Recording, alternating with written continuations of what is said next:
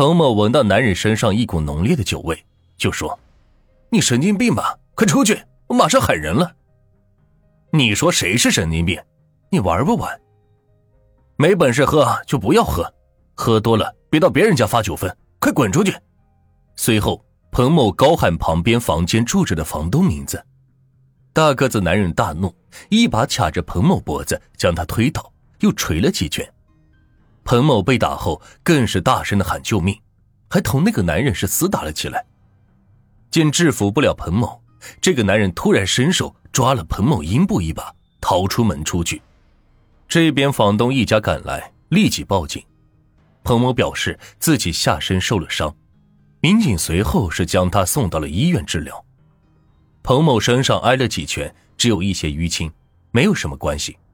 不过那个男人对他下阴抓的那几下，导致阴部是部分撕裂。这个案件发生在阿玲遇害后的三天，按照常理来说，逃场恶魔有天大的胆子，也不敢这么快就作案。加上作案地点和手法不太一样，彭某不过轻微受伤，警方一样是没有重视。录了口供后，是调查了一通，案子也是不了了之了。到了小花被掏场后，公安部下令期限是破案，情况就不同了。警方联想到彭某也是被人卡住脖子推倒，下身还被抓了一把，这会不会是同一个人做的呢？这个案件，男人不是从背后突袭，而是和彭某有过正常的交流。彭某记住了男人的长相，也听出就是本地的口音。警方立即根据彭某的描述画出了模拟画像。专案组的一个民警看了画像以后，惊讶的说：“这不是乔建国吗？”乔建国是什么人？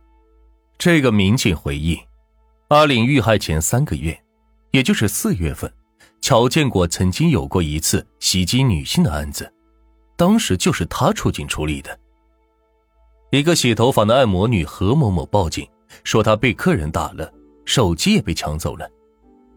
民警赶到现场后，发现何某某身上只有些擦伤。奇怪的是，何某某说，那个客人拿走手机后，又回店里还给了他。民警经过走访，发现这个客人是三月十四日刚刚从劳教所释放的乔建国。之后，民警就来到了赣州区东湖小区。某家属楼，找到了在家睡觉的乔建国。面对民警的质问，乔建国坦然说是推倒了何某某，但说两人是互殴。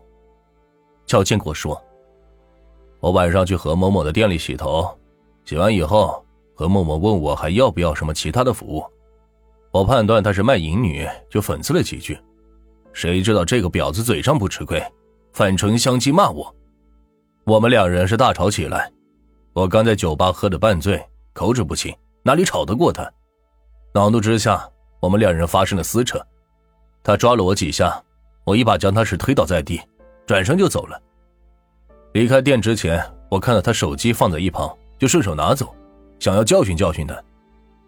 走出店没多久，我觉得自己刚从劳教所出来一个月，为了区区一个手机再进去不值得，我就又走回店里，将手机丢还给了何某某。让他不要报警，没想到这婊子还是报了警，真他妈的不是东西。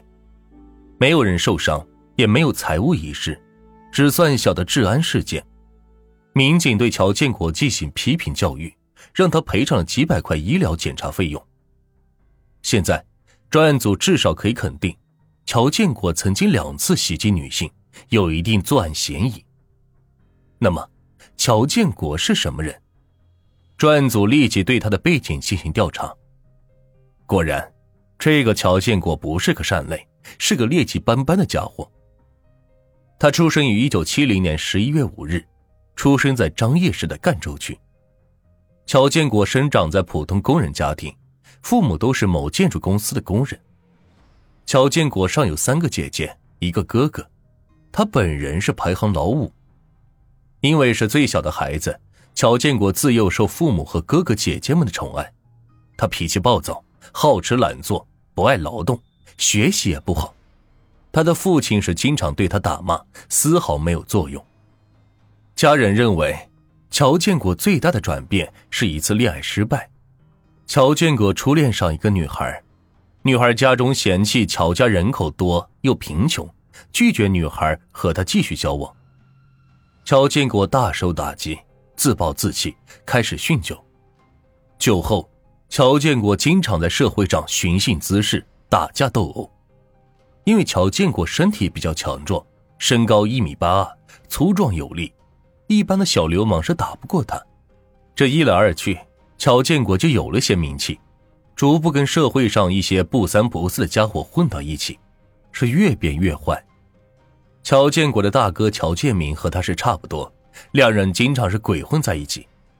在未满十八周岁时，乔建国参与了一次团伙盗窃案件，案发后被人举报，乔建国一九八九年被张掖法院判处六年半有期徒刑，在监狱中。乔建国倒是表现不错，在一九九四年被减刑一年，提前释放。乔建国的父母一辈子是老老实实，最要面子。对于儿子这么小就被判刑，他们是深感羞辱。出狱以后，父母劝乔建国好好做人，因为是劳改犯，乔建国根本找不到工作，偶尔是打打零工和靠父母退休金养活。郁闷之下。本来就酗酒的乔建国更是天天喝醉，居然还染上了毒瘾，同他的大哥乔建明一起吸毒。知道乔建国兄弟两人吸毒以后，家人对他们是深感失望，尤其是他的父亲是感到儿子已经是无可救药，开始对他是不理不睬。直到乔建国最后一次被捕的十年时间内，父子二人几乎是没有说过话。见家人对他是不闻不问，乔建国更是破罐子破摔，因吸食毒品两次被劳教强制戒毒，最后一次被劳教是二零零一年五月十七日，三年后二零零四年三月十四日才被提前两个月释放回家。三十四岁的乔建国前后三次入狱劳教，服刑时间近十年之久，自然是重点的被怀疑对象。警方先找到了案件受害者彭某，拿出乔建国的照片让他辨认。彭某一眼就认出闯入他家的就是乔建国。警方又让曹某和她的丈夫辨认照片，两人不太能肯定，只是说轮廓很像。锁定乔建国以后，警方开始集中调查，很快就有了重大收获。走访期间，两位认识乔建国的市民回忆。九月二十日零时许，也就是小花被偷抢的时候，我们二人在案发现场附近，等朋友一起去吃饭。我们看到乔建国从我们面前是慌慌张张的走过去，他满身都是尘土，手上还有血迹。我们知道乔建国酗酒成性，以为他又是醉酒跌倒了，沾了一身的土，摔伤了手，也没有当回事。由此，乔建国的嫌疑。就更大了。